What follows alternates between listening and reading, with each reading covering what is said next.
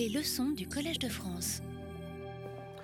Bien, alors nous allons euh, donc aujourd'hui euh, continuer et peut-être euh, peut-être finir, peut-être pas sur ce site de Dalverzin TP, donc un excellent représentant du réseau des villes moyennes fondé à, à l'époque Kushan. donc j'ai indiqué la dernière fois les informations sur la fouille, la manière dont il a été publié.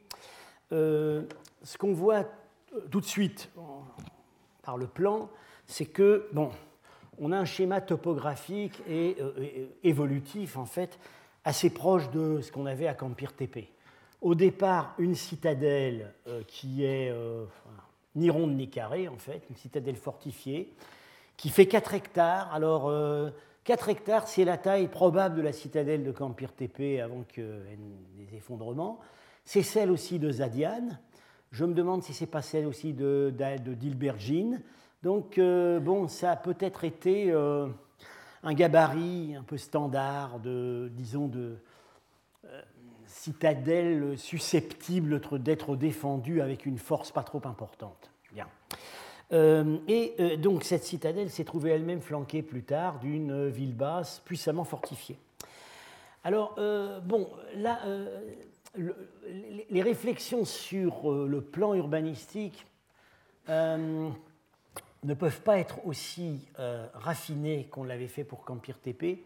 D'une part parce que c'est moins fouillé, et puis d'autre part parce que de manière quand même un peu inexplicable, le seul plan topographique disponible à ce jour n'est vraiment pas à la hauteur du reste de la publication.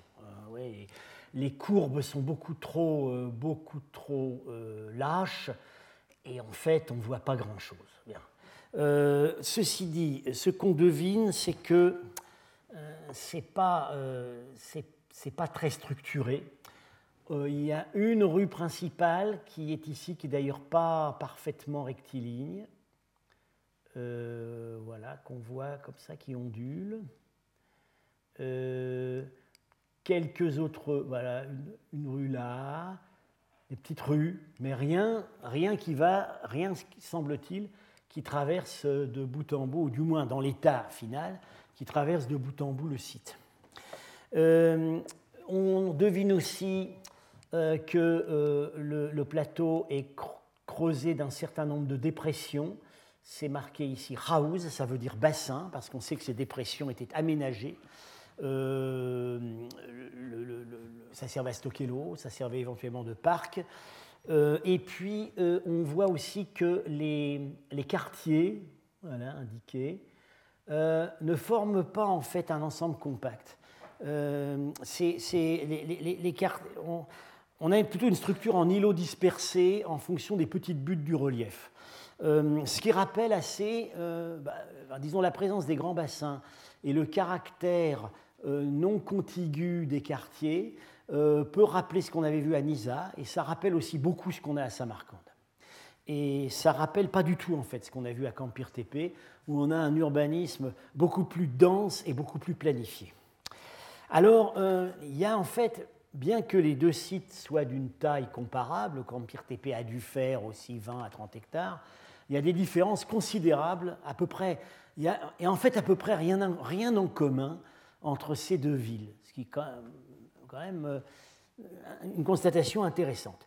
Euh, premier, euh, bon, le site fait donc 31 hectares, c'est pas tellement plus grand que Campire TP, mais en tout cas, ça fait de lui le plus grand de la vallée du Surkhandaria, après Termès, qui occupe le confluent du Surkhandaria et de l'Oxus. Alors, contrairement, voilà, on avait, on avait donc ici le plan de situation, Dalverzine étant ici, Campire étant ici, Termès étant ici. Euh, ici, la vallée du Sulkhan Daria, et à partir de ces montagnes-là, on entre dans le pays de la Sogdiane, qui n'a jamais été occupé de manière continue par les couchants. Euh, contrairement à Campire, où euh, l'arrière-pays agricole est, petit, enfin, c'est des petits bouts, des, petits, des petites têtes de, des petits deltas intérieurs euh, tout dispersés et qui n'étaient certainement pas suffisants à l'alimentation de la ville. Ici, le site occupe une riche plaine agricole, grande. tout. Ce qui est en blanc, en fait, c'est ce qui, c'est ce qui pouvait être atteint par l'irrigation. Euh, les zones non atteignables par l'irrigation sont en grisé. Donc, bon, les dimensions, j'emprunte ça à un travail de Sébastien Stride qui a fait une, une excellente thèse, malheureusement pas publiée ou seulement sous forme de quelques articles, euh, sur euh, la, cartographie et euh, la géographie historique de la zone du Surkhan Daria. C'est vraiment dommage que ce travail n'ait pas, pu, pas pu être publié.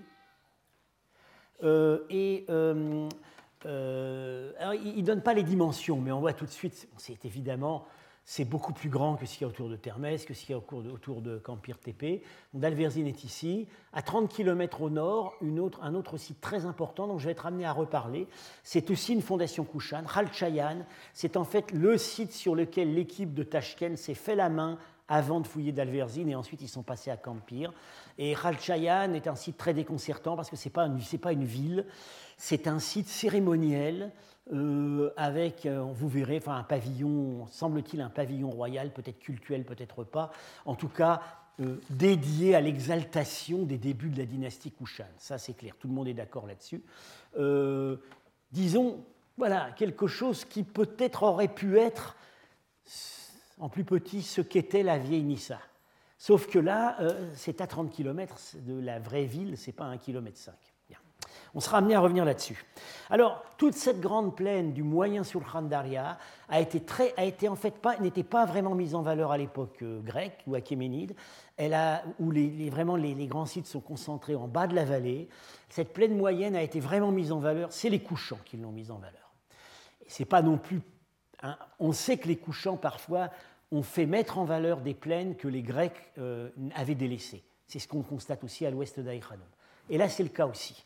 Euh, et euh, cette plaine, la, mise en valeur de cette plaine, donc par, non pas tellement par la rivière principale, mais plutôt par les rivières de Piémont, euh, des canaux dérivés des rivières de Piémont, ça a continué sans interruption jusqu'à l'époque mongole. à l'époque pré-mongole, c'est le siège d'une très grande, d'une très puissante principauté qu'on appelle Chaganyan, qui est en même temps un centre culturel. Bon.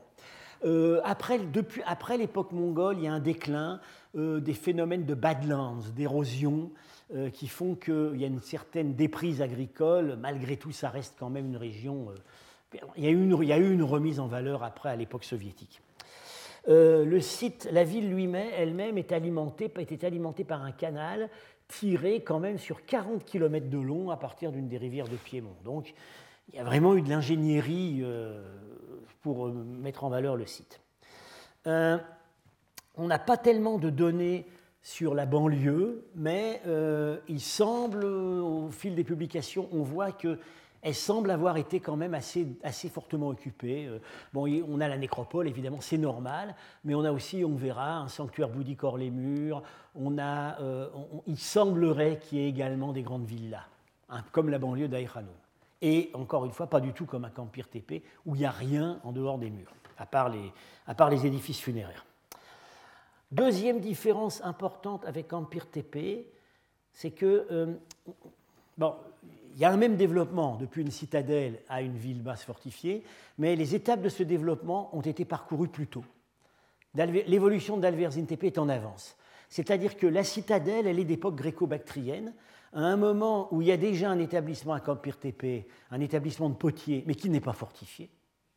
Euh, et puis, euh, alors la fortification de la ville basse, les fouilleurs l'attribuent euh, au début de l'époque Kushan, premier siècle de notre ère. Ils ont pensé à Kujula IV l'époque de Kujula IV le premier grand empereur.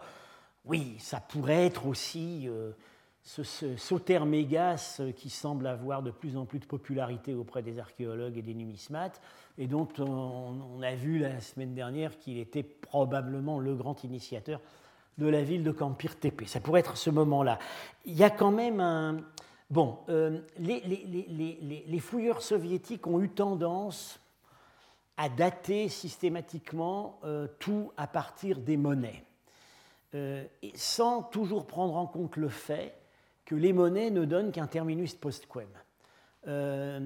c'est des monnaies qu'on trouve dans des briques ou dans des sols ça peut, ça peut en fait, elles peuvent en fait avoir été déposées longtemps avant. Euh, notamment, c'est particulièrement dangereux avec les monnaies qu'on trouve dans les briques, puisque euh, les briques étaient faites en creusant dans les niveaux, en, creusant des fosses à glaise, hein, des fosses à terre dans les niveaux inférieurs, et euh, tout ça, ça, peut très bien faire, faire remonter un matériel beaucoup plus ancien. Donc, il y a un petit bémol peut-être à apporter sur la chronologie. On s'aperçoit maintenant à propos de certains sites qu'ils ont peut-être daté un peu trop haut. Bon, pour, Alverzine, il y a des indices que peut-être ça a parfois été daté un peu trop haut. Euh, autre différence avec Campire, où, la citadelle a été démilitarisée euh, dès le moment où on avait fait la ville basse. Ici, elle n'a jamais cessé d'être occupée et renforcée. On a continué à refaire le rempart. Et le rempart de la ville basse est également refait euh, en pleine époque, au IIe siècle avec le système de rempart à galerie qui n'existait pas avant et qui devient à ce moment-là le système standard de l'époque Kushan.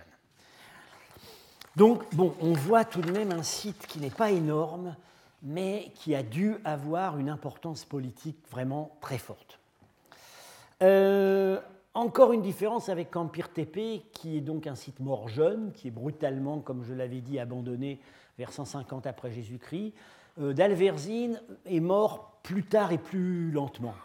Euh, il semble qu'il y ait un abandon progressif à la fin de l'époque des grands couchants, c'est-à-dire à partir du début du IIIe siècle sauf certains îlots, comme le temple bouddhique qui, a été découvert en fait assez tardivement au beau milieu de la ville, euh, et dont le dernier état est daté par des monnaies de Kanishka III, donc ça nous mettrait euh, le troisième quart du IIIe siècle. Et en fait, euh, j'anticipe là sur ce qu'on y a découvert, les, stylistiquement, les sculptures bouddhiques qu'on y a trouvées, notamment ces, ce grand, ce bodhisattva géant, tout paré, euh, tout couvert de guirlandes de fleurs, euh, ne peut pas, selon Gérard Fussman, remonter au IIIe au, siècle de notre ère. Euh, enfin, ce serait. il considère que ça ne peut pas être plus tôt que le IVe siècle. La mode des grands, la mode des grands bodhisattvas euh, euh, et, des, statues, euh, disons, de proportions très exagérées, voire colossales, est quand même un phénomène largement lié à, la, la, progression du Mahayana. Et c'est plutôt, du point de vue des historiens d'art, ça serait plutôt du IVe siècle ou après. Euh, un, détail intéressant est que euh, on a trouvé, euh, à, on a trouvé à, Dalverzine une inscription Pélévi, un ostracone, sur encre, sur un tesson. C'est la seule inscription Pélévi jamais retrouvée au nord de l'Oxus. enfin, le seul ostracone Pélévi jamais retrouvé au nord de l'Oxus. En fait, il y, a, aussi y a quelques petits graffitis Pélévi à Termèse, et il y a un graffiti Pélévi à Penjikent, mais beaucoup plus tardif, en Sogdiane. Un ostracone, en principe un document administratif. Et donc, euh, c'est un indice très ténu, mais un indice quand même qu'il euh, y a pu y avoir au IIIe siècle une administration sassanide directe dans la région, ce qu'on soupçonne par d'autres arguments, notamment numismatiques. Euh, donc on voit quand même que le site avait gardé une importance administrative. L'abandon complet se situerait euh, dans la deuxième moitié du IVe siècle, qui est une période euh, sombre pour toute la région, avec des, les invasions dites chionites. Chionites, c'est en fait le même nom, avec un suffixe rion, c'est le même nom que nos Huns et que les Xiongnu de la Chine. Euh, ça a été une période certainement sombre pour la Bactriane. et après ça, on n'a vraiment plus grand-chose sur le site. On a des squatteurs, et euh, des réoccupations funéraires qui se poursuivent jusqu'au 8e siècle. Euh, encore une différence importante avec Empire TP, euh, capitale même, c'est ce que j'appellerais le faciès social. À Campire, on a vu une population très homogène, pas riche, qui a l'air de vivre en, petite, en, en petites unités de voisinage, Et évidemment, on, pense, les fouilleurs pensent à une population très, de dépendants militaires, voilà, de colons militaires. et puis on n'a vraiment rien, aucune, aucune habitation à Campir Tepe qui donne l'impression d'un habitat aristocratique, peut-être à un endroit à la citadelle, ça serait peut-être le logis du gouverneur, bon voilà, mais sinon c'est très très homogène, euh, c'est vraiment, vraiment assez casernal. Bien. Pas du tout à Dalverzin TP. Euh, on, ne perçoit pas du tout dans la fouille euh, ce type de population. alors, bon, là, ils étaient peut-être à la citadelle. la citadelle n'est pratiquement pas fouillée car occupée par un cimetière musulman moderne. à l'époque soviétique, les archéologues pouvaient parfois négocier le déplacement d'un cimetière musulman. Euh, depuis, les, depuis, les, indépendances, ce n'est pas possible. On, les archéologues d'Asie centrale savent qu'on ne déplace pas les tombes musulmanes.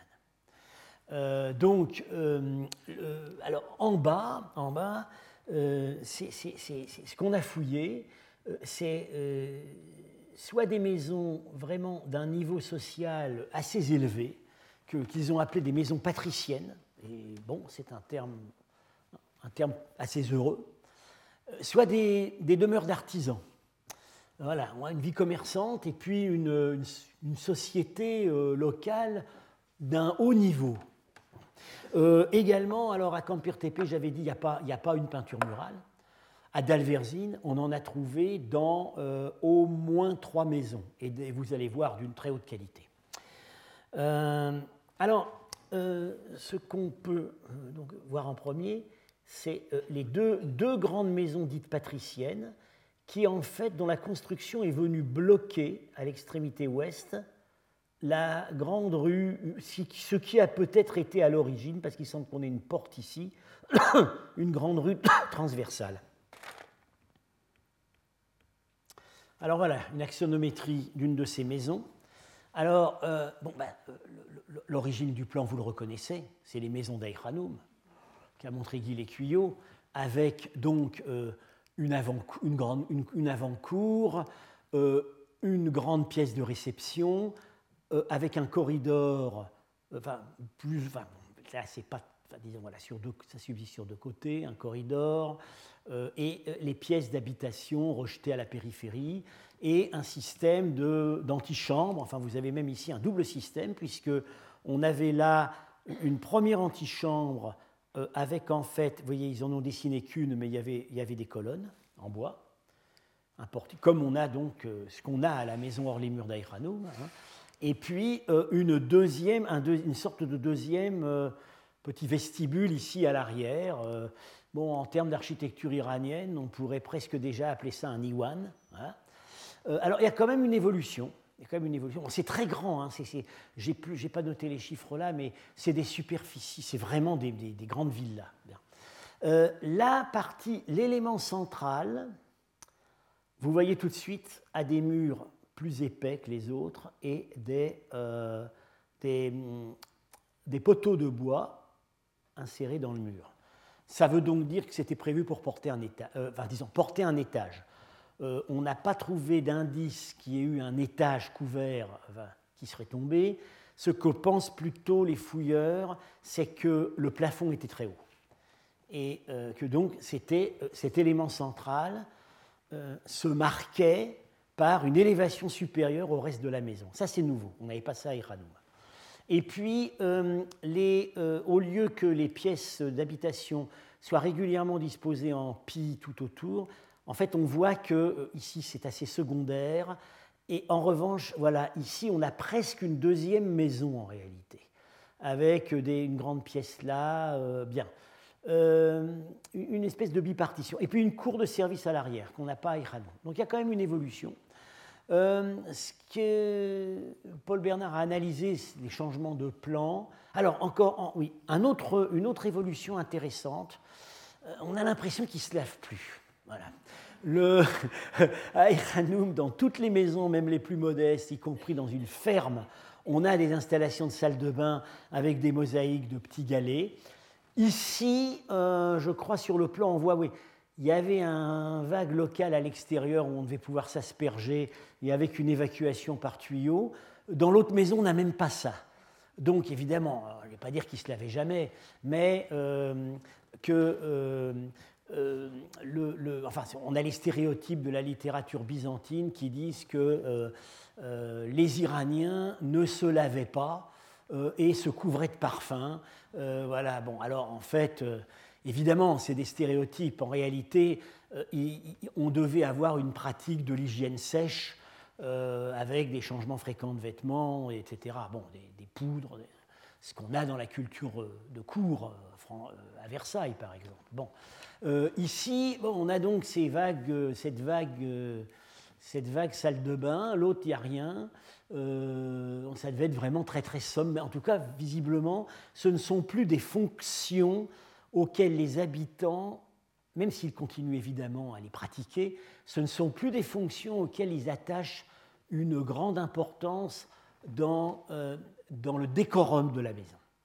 Alors qu'à l'époque grecque, visiblement, ils sont très fiers de leur salle de bain. il y a des mosaïques, encore une fois, euh, il y a des dispositifs sophistiqués avec euh, des guichets pour attraper l'eau chaude depuis une pièce à l'arrière où, on doit les faire chaud, où, on, les met sur un, sur un chaudron. Bon, ici, c'est vraiment réduit à très peu de choses. Euh, alors, euh, bon, ce schéma qui devient bipartite, euh, on peut se demander tout de même à quoi ça correspond. Alors, bon, on peut faire des hypothèses. Est-ce que, est que cette partie serait plus publique, cette partie plus privée? Est-ce qu'il faudrait envisager la bipartition en termes de genre C'est-à-dire qu'on aurait plutôt par ici l'androne et plutôt par ici le gynécée euh, ça, c'est quelque chose qui est assez frustrant dans euh, cette archéologie. Il y, a, des questions, il y a des questions auxquelles l'archéologie n'apporte pas de réponse. Notamment, euh, il y a vraiment un élément de la vie sociale que les fouilles permettent vraiment difficilement d'appréhender, c'est les rapports spatiaux entre hommes et femmes. C'est vraiment difficile. Euh, à Penjikent, ils ont des hypothèses, parce que là, y a les maisons avaient des étages.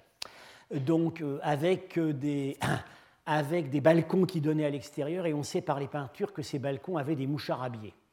Donc là, on, on, soupçonne que l'étage, les femmes sont plutôt à l'étage et les hommes plutôt en bas.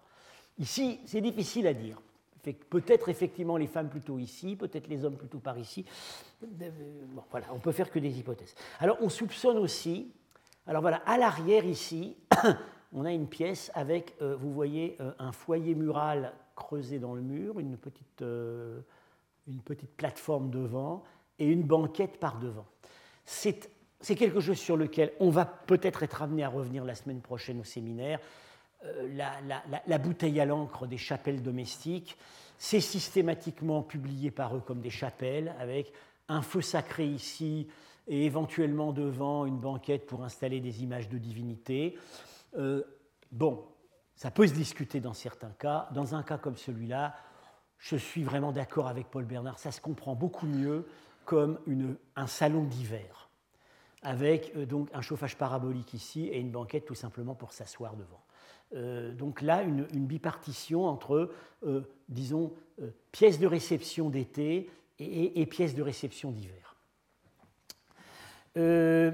Alors, là, euh, j'ai dit une vie sociale d'un niveau assez élevé et également assez divers, structure professionnelle qui paraît assez diversifiée.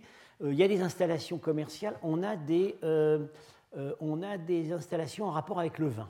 Alors, on a trouvé un pressoir à vin hors les murs au sud, et ici, euh, si je, voilà, ce serait, ce serait ici une, une, euh, une gargote.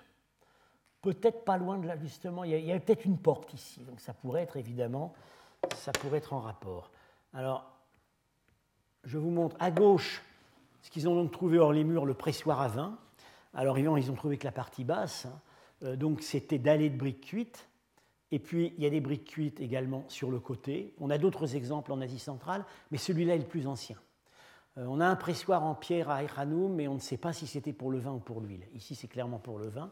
Et puis une jarre où les le, jus s'écoulait. Alors évidemment, il faut imaginer par-dessus, par-dessus tout. On entassait les raisins, on mettait des clayonnages, et puis il devait y avoir un système de, de, gros bras à levier, enfin bon, de, pressoir. Euh, Ce n'est pas, pas, les pressoirs très sophistiqués qu'on a dans le monde romain, euh, euh, c'est vraisemblablement, peut-être même tout simplement des clayonnages sur lesquels on marchait. le raisin était écrasé et ça coulait dans la jarre. Et puis, euh, suite de la chaîne de production, donc à l'intérieur de la ville, cette petite pièce qui est probablement une gargote à vin, avec les jarres donc, vous reconnaissez ça parce qu'on l'a vu à Nisa. Euh, les jarres enfouies à moitié dans le sol, euh, bon, pour conserver. Euh, et vraisemblablement, la vente avait lieu donc sur place, puisque les fouilleurs ont trouvé un nombre assez important de, piécettes, de, petites pièces de cuivre. voilà, ça c'est typique. quand les endroits où on trouve des petites pièces euh, une grande quantité de petites pièces dans un endroit euh, euh, apparemment modeste, on, peut fortement soupçonner une activité commerciale. ça, devait être, ça, ça. donc, visiblement, on est dans une région viticole. D'ailleurs, elle l'est toujours, est toujours aujourd'hui. Hein, les piémonts du, les du Baïsoun, c'est une région viticole. alors, pour, euh, pour essayer d'aller au-delà de ces réflexions, euh, qu'est-ce que cette ville? Elle, est donc, euh, mis Khalchayan ici, donc Dalverzin est à 30 km au sud. Est-ce que ça a été une capitale? Question peut se poser. les, les fouilleurs ont pensé que, vu l'importance du site qui est encore une fois sans véritable équivalent, on dirait dans toute la zone à part Termèse, euh, ils ont pensé que c'était la première capitale des Couchants. Euh, la première capitale, en fait, du Yabgou, du clan Couchant, qui plus tard va soumettre les quatre autres Yabgou et euh, fonder la monarchie Couchane. Ce serait donc, ça remonterait à cette étape. Bien. Il y a, alors, un argument employé en faveur de ça, je vais être amené à revenir là-dessus, c'est qu'à Khalchayan, à 30 km au nord, on a vraiment un monument qui exalte un des premiers souverains de la dynastie Kushan. Est-ce que ce serait le site de leur première capitale avant qu'ils ne, ne, se déplacent au sud et s'installent à Bactre euh, on, peut, en discuter. Parce que, euh, en fait, le Yabgou couchant, il était ici. On le sait parce que les premières monnaies qui portent le titre couchant sont, trouvées dans cette zone. Et d'autre part, euh, les textes chinois nous apprennent que le siège du Yabgou couchant avant l'unification s'appelle, euh, c'est Hutsao qui, qui, en fait correspond à une prononciation ancienne de Oxus. Donc on est, on est dans cette zone-là, près de dans la zone où il y avait le temple de l'Oxus à Tartisanguine, voilà, on est l'Oxus qui était en fait ici, sur le bas cours de l'Oxus. Les couchants, le, le, prince couchant, son, son, son, domaine est ici. Ici, on serait en principe, jusqu'à la fin du premier siècle, au début du premier siècle de notre ère, dans le ressort d'un autre des cinq Yabgou. J'ai fait, je vous ai déjà présenté cette carte, c'est ma propre tentative pour essayer de localiser sur le terrain euh, les indications des sources chinoises euh, sur euh, ces cinq Yabgou. On serait chez, le Yabgou de Shuangmi. le nom subsiste au Moyen Âge sous le, sous le terme Shuman. Ça couvrirait à la fois la plaine de Dushanbe ici, voilà, et, d'Alverzine. En fait, on, est la frontière entre Ouzbékistan et Tadjikistan passe ici, mais on est en réalité tout près de Dushanbe. c'est la même région. Est-ce que ça aurait été le siège du Yabgou de Schumann En tout cas, il y a une chose qu'on peut dire. À l'époque ultérieure, à l'époque où le royaume couchant est unifié, euh, il y a des familles à Dalverzin Tepe qui, euh, qui sont des grandes familles liées à la famille royale. On dirait, euh, voilà, en anglais, on dirait, il y a des gens qui étaient well connected. Et on a des indices qu'ils étaient well connected. des indices très parlants. Voilà. Ah, voilà. Ça, c'est assez parlant et c'est encore plus parlant que euh, euh, qu'on peut avoir l'impression au seul vu de ces images. Euh, c'est un trésor de 115 objets d'or qui a été retrouvé empilé dans une cruche qui avait été enfouie dans cette maison patricienne, entre deux sols, dans une petite pièce ici, jamais récupérée. Euh, petite anecdote, euh, ce qui m'a été raconté par euh, Edouard Veladze, qui, a fait en fait, enfin, qui était responsable de la fouille à ce moment-là, que il est bon, il pouvait craindre le vol et il pouvait surtout craindre, disons, à cette époque, conserver par deux Versois des grandes quantités d'or, euh, c'était pas très bon pour la santé. Bon. Et donc, il est, euh, euh, en fait, ce qu'il a fait, c'est qu'il euh, a pris le bus la nuit, le lendemain matin, avec sa cruche qui contenait des, je pense, ça, devait faire plus que 10 kilos d'or, qu'il a vaguement dissimulé sous une couverture. Il a pris le bus tout à fait tranquillement avec les colcosiens pour aller à Tashkent et apporter ça, apporter ça en fait à la banque. Euh, de façon à ne pas, ne pas être accusé d'avoir détourné quoi que ce soit. Euh, d'ailleurs, aujourd'hui encore, le trésor n'est pas exposé dans, un musée. Euh, je crois qu'on peut le voir en fait dans le. je crois que c'est dans un bâtiment. c'est soit à la Banque nationale, soit dans la. Il y, y, a un musée spécial pour les objets d'or, les objets précieux, etc. Ça doit être l'ancien palais. C'est l'ancien palais de Nicolas Konstantinovitch euh, qui était euh, ce prince Romanov euh, qui s'est retrouvé en exil, qui s'est retrouvé exilé à Tashkent parce qu'on l'avait accusé d'avoir dérobé des diamants autour des icônes de la famille et qui y est mort et qui était en fait un, qui a été un philanthrope, qui était très populaire, très populaire là-bas et dont le palais est devenu le musée des trouvailles sensationnelles. Donc ce serait, je crois que c'est exposé là-bas. Alors, ce qu'on voit, euh, bon, euh, c'est une toute petite partie du contenu du trésor. Mais j'ai pris des. J'ai essayé de faire un choix représentatif. C'est en fait très éclectique.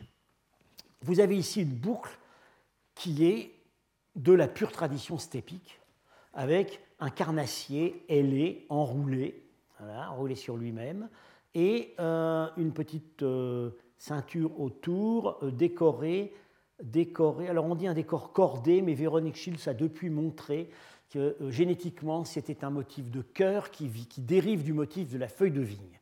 Donc c'est déjà de l'art de la steppe réinterprété en contexte bactrien. Alors évidemment, c'était Certi, hein, les sur son parti, euh, les pierres Certi sont parties. Euh, bon, voilà, on trouve ça, ce genre de choses à Tilia TP. alors, autre type de bijoux qu'on trouve à Tilia TP. Ah euh, non, je ne l'ai pas mis là. Euh, oui, d'accord. Euh, alors ici, un collier avec deux, un fermoir fait de deux, de deux, pendentifs en fait cylindriques qui eux n'ont pas perdu leurs incrustations de pierres précieuses. Hein. Ce sont des grenats, donc c'est local. Les grenats, ça se trouve au bas d'Archamp et des turquoises. Ça, c'est moins local. Euh, ça vient soit de Nishapur, soit du Khwarezm, la principale source de turquoise à l'époque. Euh, et c'est exactement. Alors, c'est pareil. C'est un type de bijou voyageur, puisque euh, ça peut très bien être fabriqué en Bactriane, mais en tout cas, on les connaît très bien sur les colliers des donateurs et des bodhisattvas de l'art du Gandhara. Très précisément. C'est ça qui porte on voit très bien que euh, dans cet art du Gandhara, euh, on a euh, figuré des modes vestimentaires et des modes notamment des types de bijoux que portaient les, puissants du jour, lesquels étaient d'origine nomade, qui étaient soit des descendants des conquérants Saka, soit des couchants. Bien. alors, avec la deuxième catégorie d'objets, là, on, comprend beaucoup mieux où le trésor a été ramassé, c'est en Inde. Il s'agit de, excusez-moi du peu, 55 euh, lingots d'or qui, pèsent, qui, correspondent à plusieurs étalons métrologiques. Enfin, les lingots pèsent de 200 à 900 grammes. 900 grammes. portant, pour la plupart d'entre eux, des inscriptions en écriture indienne karoshti, qui ont été donc publiées. Paléographiquement, ça indiquerait la deuxième moitié du premier siècle après Jésus-Christ. Euh, et ces inscriptions donc, sont faites au, pointillé, hein, vous voyez. Euh, alors, euh, les inscriptions donnent des, unités, donnent des unités de poids. Elles semblent indiquer parfois au moins un propriétaire. Il se trouve qu'il porte un nom iranien, Data Mitra, donné par Mitra. donc ça peut être en fait... Il y avait une onomastique iranienne présente dans l'Inde du Nord dès avant la conquête Kushan. Elle était arrivée par la vague précédente des conquérants euh, indocites ou indopartes. Et puis, une des inscriptions mentionne des moines, Shramanas. Euh, donc, c'est assez clair que ce trésor, bon, d'abord, euh, la date des inscriptions, deuxième moitié du premier siècle de notre ère, ça correspondrait tout à fait aux premières grandes conquêtes des Couchants, en Inde sous Kujula Kadphises peut-être le constructeur de la ville basse de Dalverzin Tepe. Euh, et euh, euh, comment est-ce que ce trésor serait arrivé ici? Ben, L'explication qui vient à l'esprit, c'est que le propriétaire de la maison aurait participé à ces campagnes de conquête en Inde et aurait, l'aurait reçu, aurait reçu ce trésor comme sa part de butin. dans un, et dans un contexte où les conquérants couchants pillaient encore les monastères, ce qu'ils ne vont plus faire à, partir euh, dans les générations suivantes, où au contraire, ils enrichiront les monastères par leur don. À ce stade-là, euh, visiblement, euh, ils n'ont pas ces scrupules. Bon. bon, alors évidemment, on peut aussi faire toutes sortes d'hypothèses. Est-ce que est-ce qu'il avait vraiment reçu ça en part, en part régulière de butin ou est-ce qu'il s'était servi lui-même? Bon, le fait que le trésor ait été enfoui euh, montre que. Mais, mais ça, euh, l'enfouissement, même si c'était une possession tout à fait légale, euh, et c'était le mode normal de conservation des richesses en métal précieux. le, coffre, coffre-fort. Le coffre-fort en Asie centrale, jusqu'à l'époque strictement contemporaine, c'est le trou creusé dans un mur ou le trou creusé dans le sol. Euh, il n'y a pas meilleure garantie. Euh, à une époque où euh, on pouvait pas, on n'était pas muni de, compteurs Gégère. Jusqu'à aujourd'hui, je connais des gens, j'ai connu des gens en Afghanistan qui mettaient leurs économies dans un pot, ils creusaient un trou dans leur mur en pierre, ils mettaient le pot et puis ils passaient un coup de taloche, ni vu ni connu. Ce qui est plus problématique, c'est que personne n'ait récupéré ça. Alors, bon, on ne sait pas exactement quand ça a été enfoui dans la maison. Alors, bon, est-ce qu'il y a eu perte de mémoire? Est-ce qu'il y a eu changement de propriétaire? Est-ce que le propriétaire a eu des ennuis? Euh, Est-ce que la, maison a été abandonnée de manière inopinée? Donc voilà, ça c'est quand même un premier indice que euh, ces gens-là euh, avaient un rapport très direct avec les maîtres du pays et étaient directement impliqués dans le processus de la conquête. Alors, un autre indice, c'est euh, ce qu'on a dans un, ce qu'on a retrouvé dans un sanctuaire bouddhique retrouvé hors les murs. je vais revenir là, je vais revenir là-dessus. C'est apparemment pas un monastère. Il semblerait plutôt que ce soit un sanctuaire domestique, mais modeste, mais qui a fourni des éléments sculptés, voilà, des éléments sculptés très importants des têtes, voilà. Euh, on a dit que c'est une tête de moine. Moi, je pense plutôt que c'est une tête de Yuechi. Euh, et euh, il, y avait, il y avait sur une banquette, alors il y avait une, image, statue, du Bouddha, des moines, semble-t-il, et sur une banquette, un groupe statuaire avec trois personnages dont euh, le vêtement drapé était couvert de bractées, c'est-à-dire des, pastilles en or. C'est tout à fait typique du costume aristocratique couchant. Euh, et l'un des personnages a une, représentée de manière assez fine, a une tiare couverte elle-même de bractées. Alors, on a, on a pensé, enfin, les fouilleurs ont, vraiment pensé que ce groupe statuaire représentait des gens de la famille royale. Et ce qui est curieux, c'est que la tiare de ce personnage se retrouve sur celle d'un des rois, d'un des rois, d'un des rois couchants, Vasudeva, euh, qui règne de 192 euh, à 230. Alors vous me direz, oui, mais là, il est identifié comme roi par des rubans, ce qui n'est pas le cas dans ce contexte-là. Mais bon, c'est pas non plus euh, s'il est représenté comme protecteur du sanctuaire ou il n'est pas forcément représenté avec, avec, les, rubans royaux. Euh, il, euh, euh, alors, il voisine avec un autre personnage qui, lui, a également les traits, disons, conventionnels des Yuechi, la moustache, mais il est beaucoup plus modeste, vous voyez, il n'a a pas, de tiare, il n'a pas de bractée, il est de taille plus petite.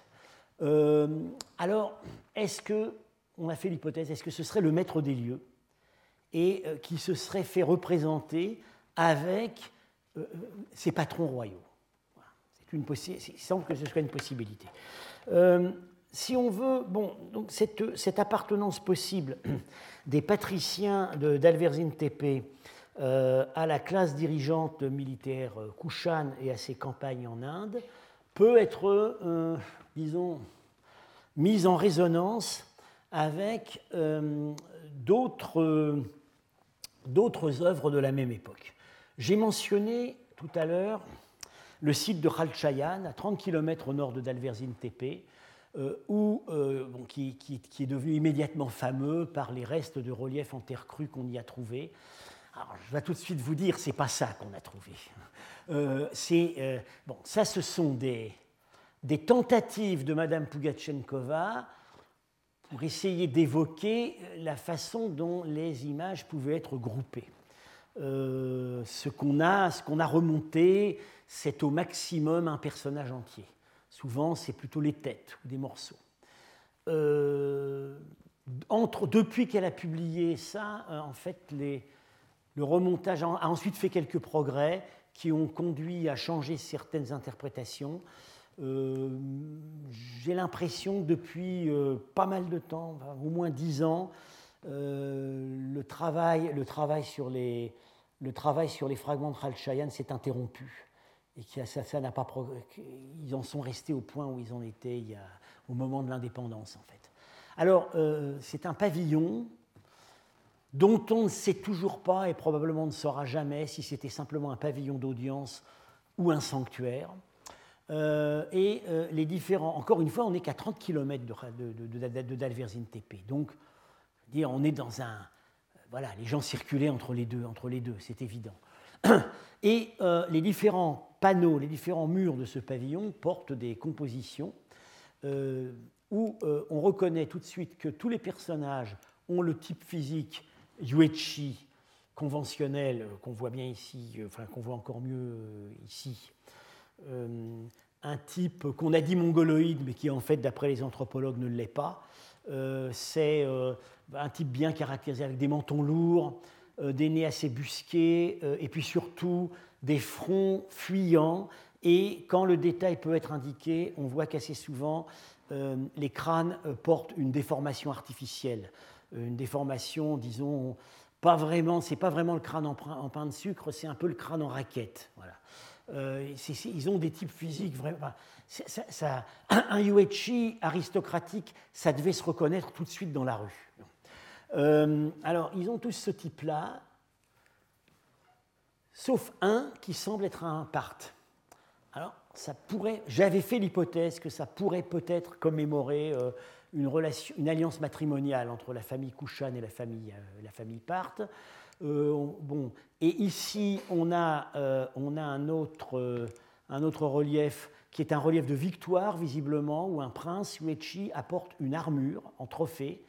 Et il semblerait que. Enfin, le cheval est complètement inventé, mais il y a effectivement une déesse dans un char, debout, de face. C'est quelque chose sur lequel Henri-Paul Francfort va peut-être être amené à revenir tout à l'heure.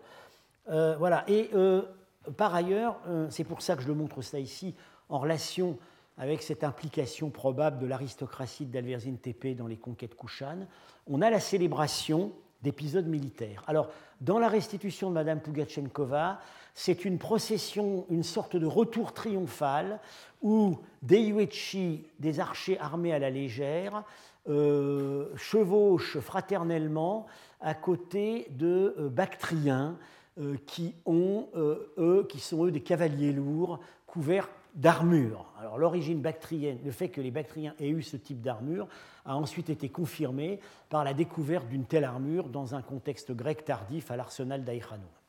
Euh, depuis, Paul Bernard a donné d'excellents arguments pour supposer qu'il s'agit en fait d'une scène de combat où les deux groupes sont affrontés.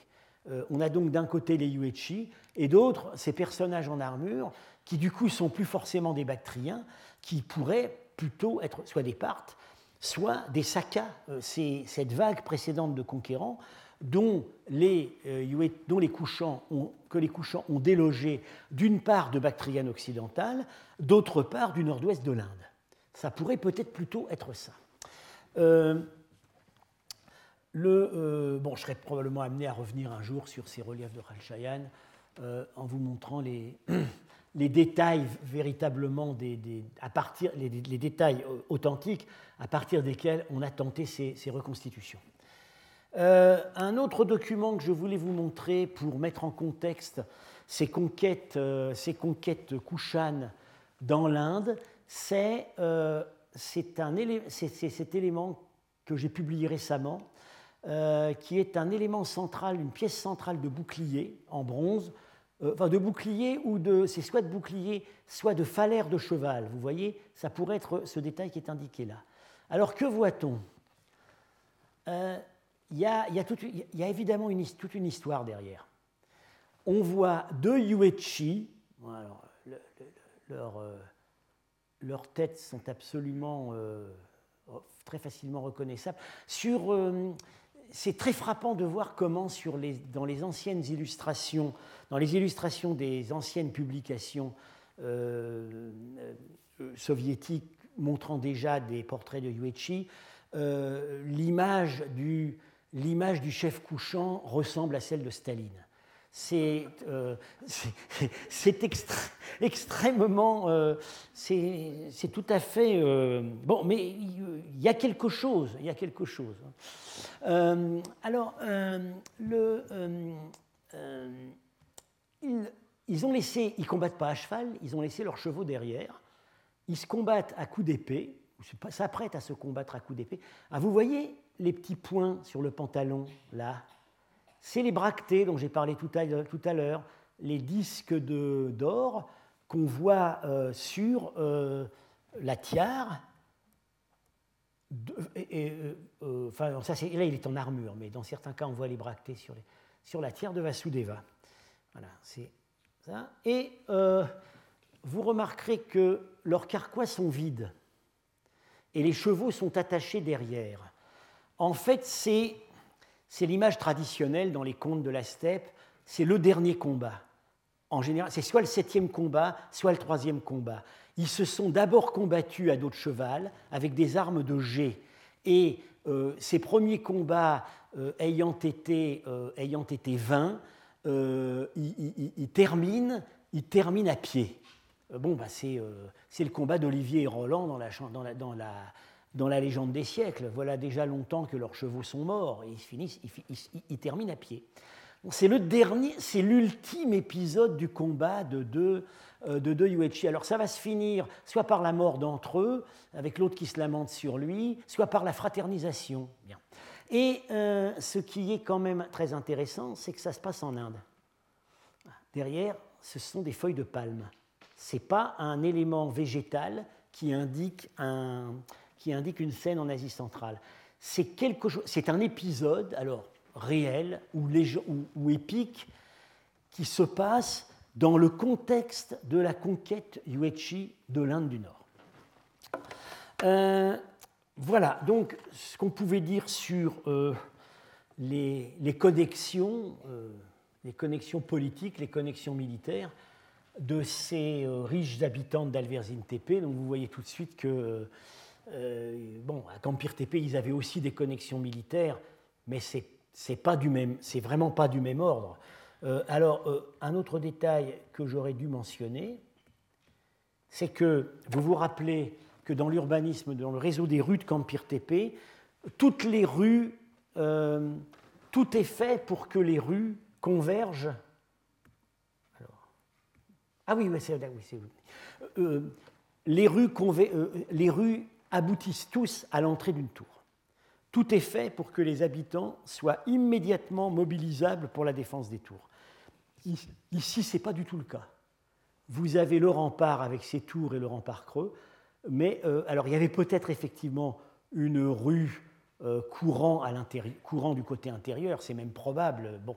mais euh, le réseau des rues n'est pas fait en fonction de l'arrivée immédiate d'une population toujours sur le pied de guerre qui va garnir les tours. C'est différent.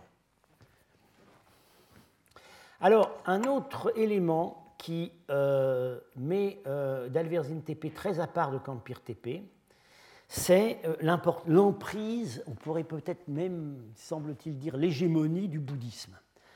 Vous avez vu, vous vous rappelez qu'à Campir TP, on n'a rien trouvé de bouddhique, à part une petite terre cuite.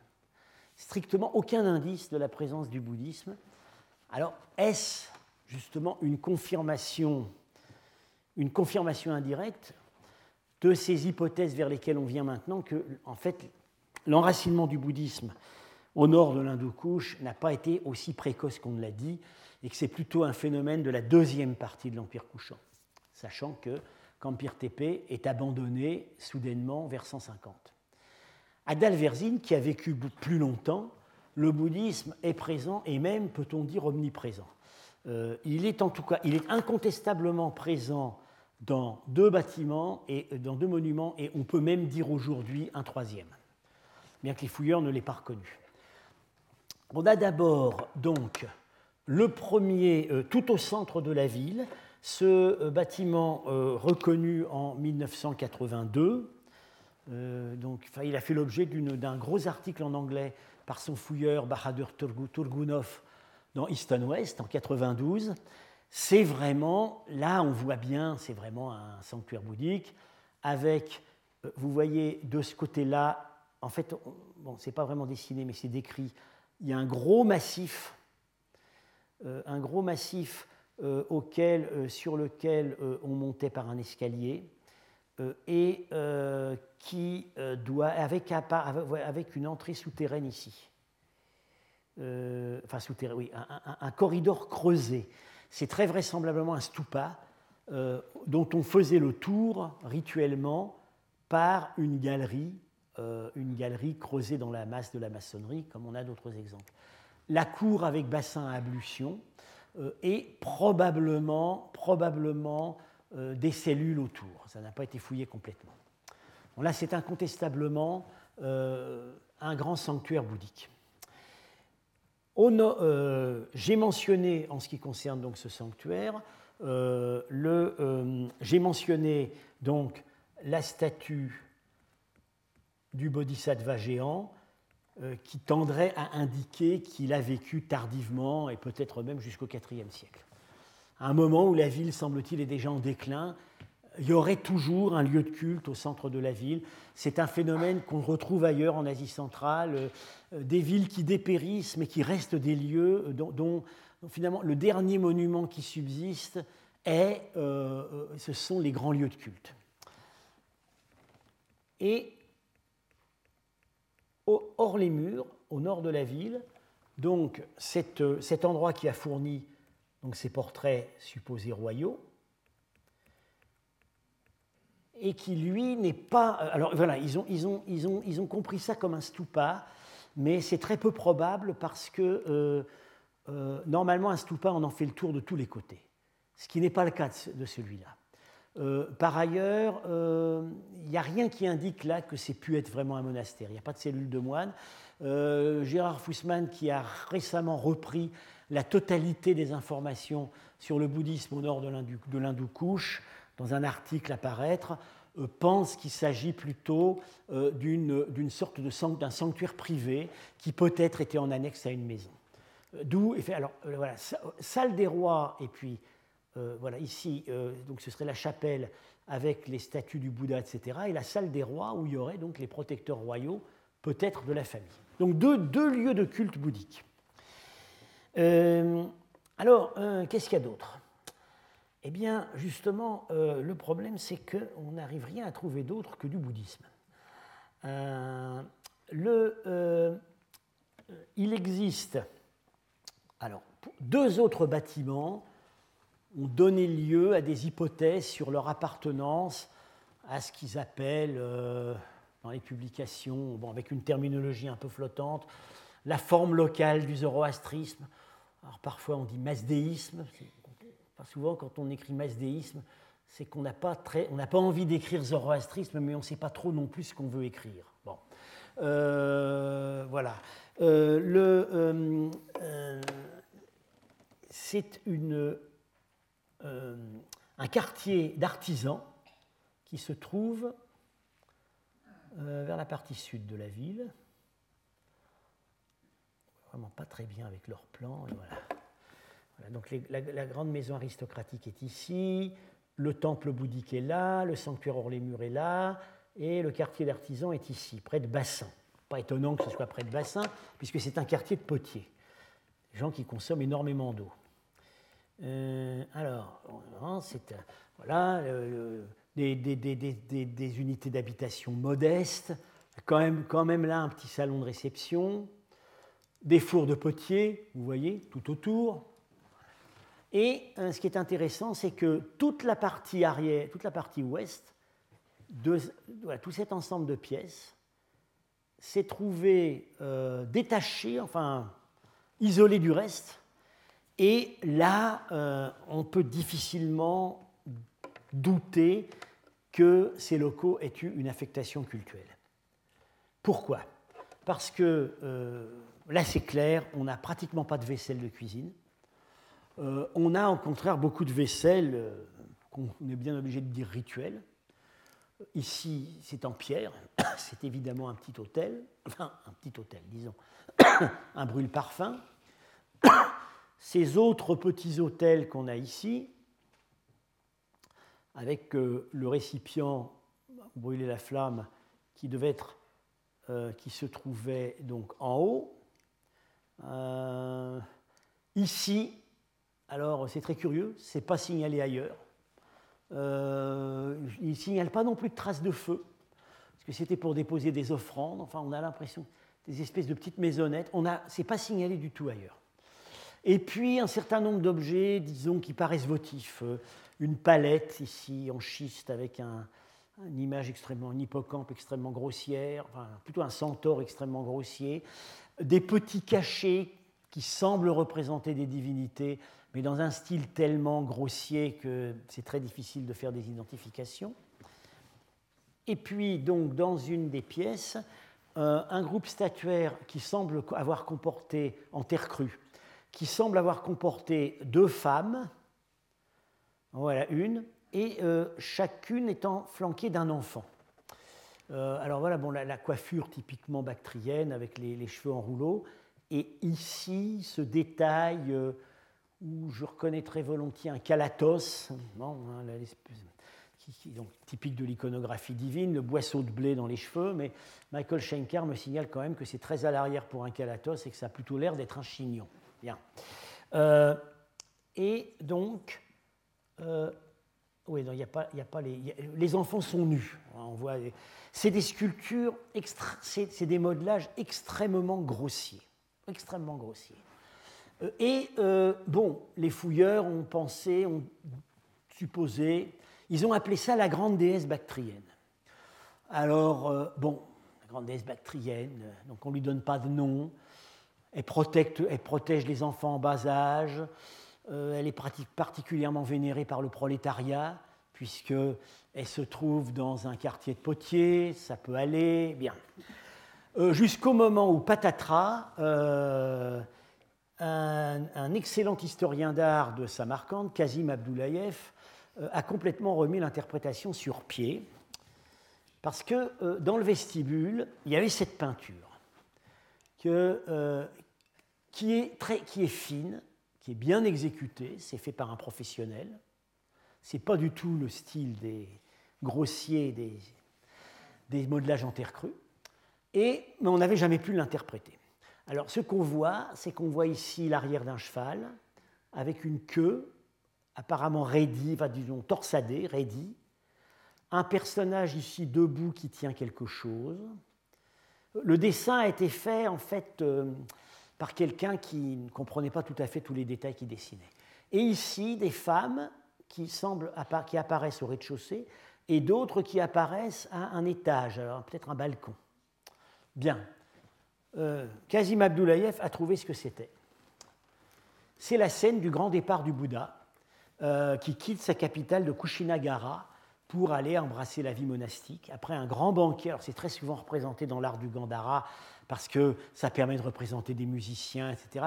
C'est très émouvant parce que quand il s'en va, en fait, des petits démons euh, des, des, petits génies, des yakshas, aident à la clandestinité de son départ en soulevant les sabots des chevaux pour que le bruit du cheval qui marche n'éveille pas l'épouse du Bouddha, euh, laquelle épouse il veut ménager.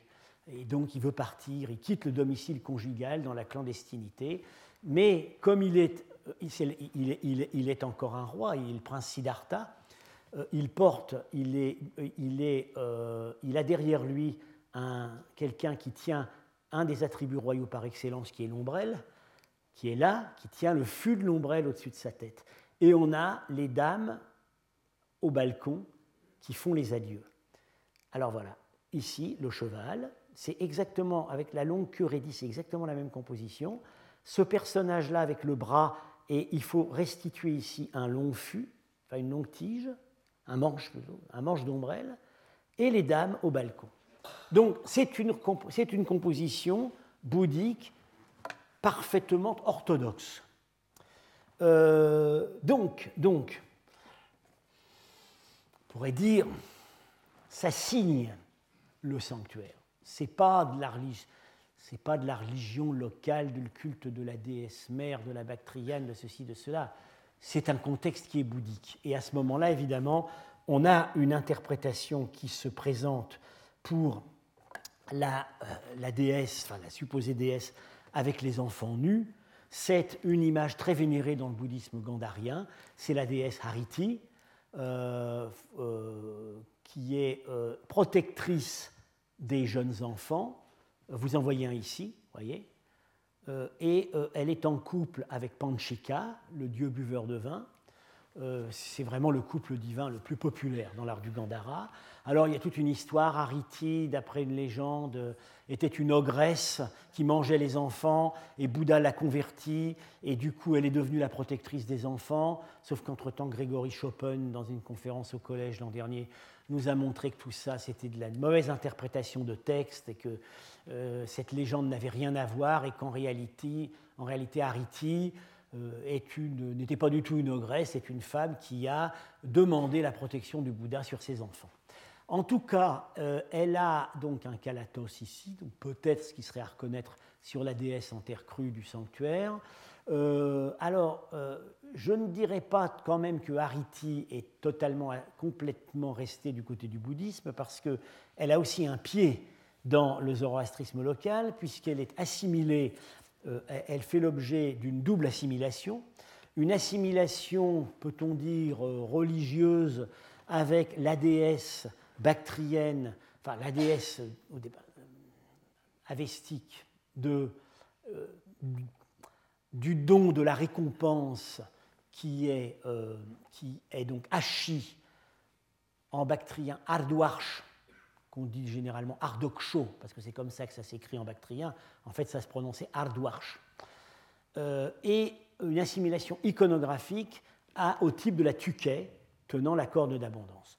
Donc on a là, euh, on a là disons, on aurait là une, euh, un, petit ensemble, c'est vraiment le seul cas où on peut faire un peu de sociologie du bouddhisme, de ce bouddhisme urbain bactrien, on voit que euh, bon, ce culte à la, déesse de la prospérité, et peut-être aussi à son époux, le dieu du vin, euh, bien, se, trouve, se trouve installé dans un sanctuaire, parce que ça c'est vraiment un sanctuaire, modeste, inséré dans un quartier d'artisans, plus, plus, spécifiquement un quartier de potiers. Alors, bon, il y a une, expression. Euh, alors, très curieusement, bon, ils n'ont pas, pas, pu faire appel à un grand artiste euh, pour euh, le groupe sculptural de Hariti et des enfants qu'elle protège. En revanche, ils avaient sous la main un très bon peintre qui a représenté donc cet épisode de la légende du Bouddha. Donc, exit, exit le temple de la religion purement locale à Dialverzin Tepe, c'est à nouveau le bouddhisme. Euh, on va euh, la semaine prochaine continuer là-dessus, euh, puisqu'il existe encore un autre supposé temple qui, qui pose des problèmes, et problèmes pour lesquels je pense maintenant être à même d'apporter une solution complètement inattendue. Et puis après cela, donc, nous tâcherons de faire la synthèse de ces informations sur ce site qui n'était assurément, enfin j'espère vous, en avoir, vous en avoir convaincu, n'était pas du tout un site banal, visiblement au cœur même de la région d'abord occupée par les Yuechi, euh, une ville qui est restée majeure et euh, dont la population, euh, dont la population est restée très impliquée dans la fortune politique de l'Empire couchant. voilà, donc sans. Ah, peut-être on veut marquer une petite pause. Oui, alors ça c'est pour la prochaine fois. Et euh, euh, notre. Alors on a un petit peu mordu sur l'heure du séminaire, donc on ne va pas faire de pause. Euh, j'avais annoncé une discussion sur la nature des cultes d'Aïranoum, et notamment les cultes du grand temple d'Aïranoum. donc, il se trouve qu'Henri-Paul Francfort vient de publier un important article sur la question. Euh, il va donc nous faire une première présentation, après quoi euh, Paul Bernard devait être parmi nous pour en discuter. Il n'a pas pu venir aujourd'hui, mais nous espérons l'avoir la semaine prochaine pour poursuivre la discussion. Euh, et j'invite également donc Lauriane Sève, qui prépare la publication du temple en question et qui a ses propres idées sur les points dont on va discuter, de nous rejoindre ici. Euh, et puis, euh, voilà, j'essaierai de parler le moins possible. Retrouvez tous les contenus du Collège de France sur www.colège-2-france.fr.